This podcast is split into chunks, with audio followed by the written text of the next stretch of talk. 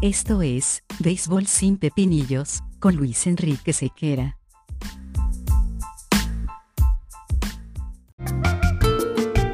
En Venezuela, el béisbol es sinónimo de pasión, esa que nos mueve, nos emociona, nos une y nos hace despertar el verdadero sabor de la fanaticada. Esta nueva temporada, mantente al bate con Vatel. Despierta el sabor de tu pasión, despierta el sabor con Vatel. En Alberico nos distinguimos por la alta calidad en confección de prendas de vestir a la medida.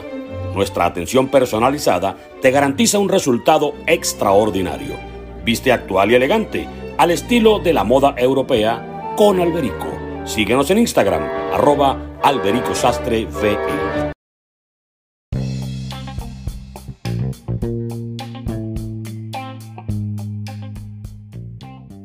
Amigos de Béisbol Sin Pepinillos? Reciban la más cordial bienvenida a una nueva entrega de nuestro podcast. Y hoy le toca de nuevo al japonés Shohei ser el gran protagonista en el mundo de las grandes ligas. Y en este caso no por alguna hazaña ofensiva o de picheo, sino sencillamente porque se lesionó y probablemente, bueno, de hecho se va a perder la temporada como pitcher del 2023 y muchos se atreven a aseverar que la magnitud de la lesión pudiera llevarlo a perder incluso la temporada del 2024 hablando desde el punto de vista monticular.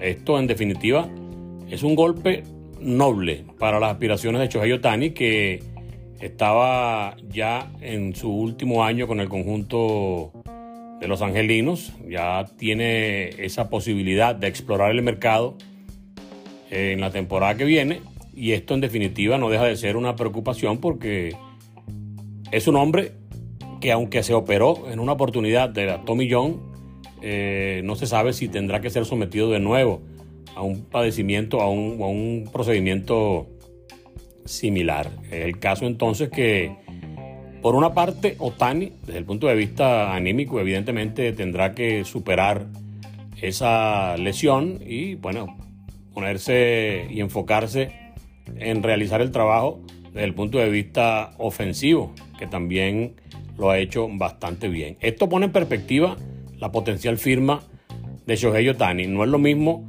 que te vendan un fenómeno que lanza bien y que batea bastante y que tiene como elemento atractivo el hecho de poder hacer las dos cosas. ¿Será Otani un bateador, un jugador de posición, en todo caso, detalle o de talla superlativa? Si solamente tuviera que hacer una de las dos funciones que ha venido desempeñando en los últimos años en las grandes ligas. ¿Perderá atractivo Otani al ser considerado como un pelotero, entre comillas, normal por el hecho de solamente poder batear o batear lo suficiente como para compensar el hecho de que ya no puede estar combinando su actividad con la de lanzador.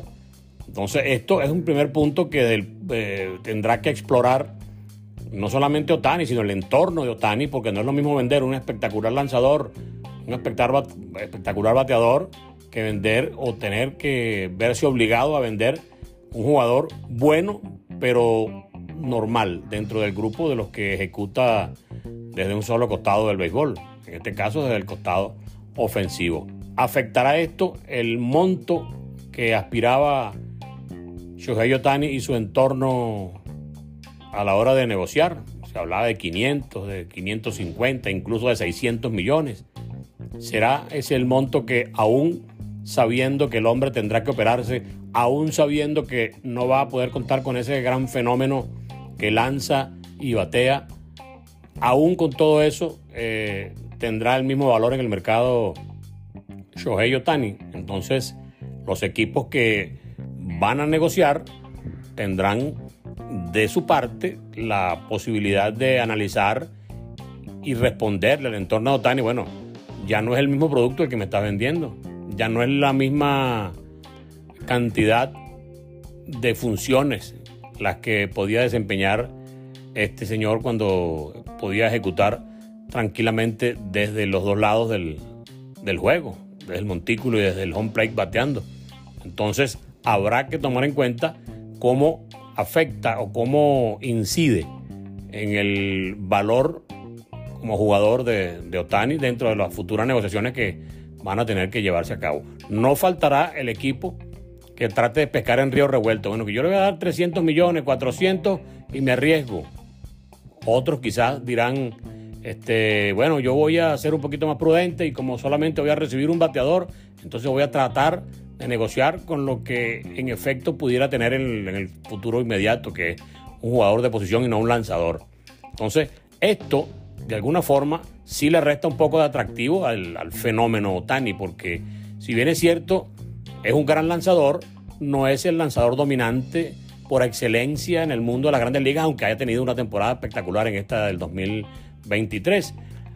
Y si lo vemos desde el punto de vista ofensivo, un gran bateador, pero tampoco es para ser considerado el mejor en todos los aspectos en el mundo de las grandes ligas. Lo que sí lo hacía único era el hecho de poder aglutinar esas dos actividades eh, y ejecutarlas con mucho más que un eh, buen desempeño, un gran desempeño, pero la, gracia, lo, grande, lo significativo, lo importante, lo destacado y lo que realmente tenía ese gran valor en, en es que podía ejecutar de manera muy eficiente desde ambos costados del juego. Y esto es precisamente lo que está ahora eh, con posibilidades de perderse porque no se sabe si hay que operarlo, no se sabe si podrá lanzar en la temporada del 2024. Se da por descontado que la del 2023 ya la perdió desde el punto de vista de, los numeritos como pitcher.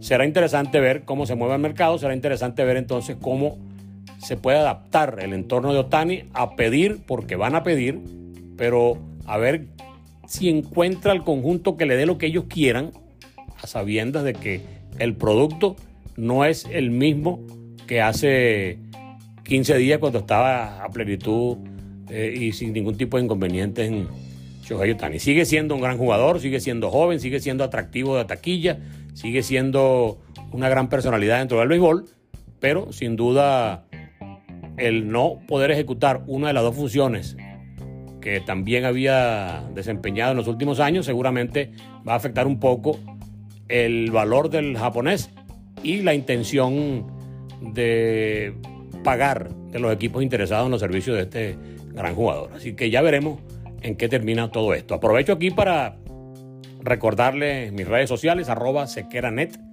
tanto en Instagram como en X, anteriormente en Twitter, también en TikTok y en Thread. O sea, los hilos también tienen toda la, la misma dirección, arroba sequeranet. Y estaremos a partir del día 4 de septiembre con los micros Béisbol sin Pepinillos que saldrán en Difusión Latina 97.7 en Caracas y también saldrá en Difusión Latina FM en Puerto La Cruz. Todo esto en primera instancia. Así que hay muchas cosas que están por venir y muchas aperturas y muchas más coberturas, pero por lo pronto estaremos saliendo en Caracas y Puerto La Cruz con el micro Béisbol sin Pepinillos, hablando en un poquito más condensado de los oh, momentos y situaciones actuales que nos gustan a todos los que seguimos el béisbol. Esto lo agradezco profundamente. El grupo de difusión latina creyó en el proyecto, aprobó rápidamente y también voy con mis buenos amigos de Batel. Despierta el sabor con Batel como el patrocinante de nuevo de la iniciativa Béisbol sin Pepinillo. Así que estaremos de vuelta con el micro de lunes a viernes en tres emisiones al día a través de Difusión Latina en Caracas. Amigos y amigos, nos encontramos en otra entrega del podcast Béisbol sin Pepinillos. Chao.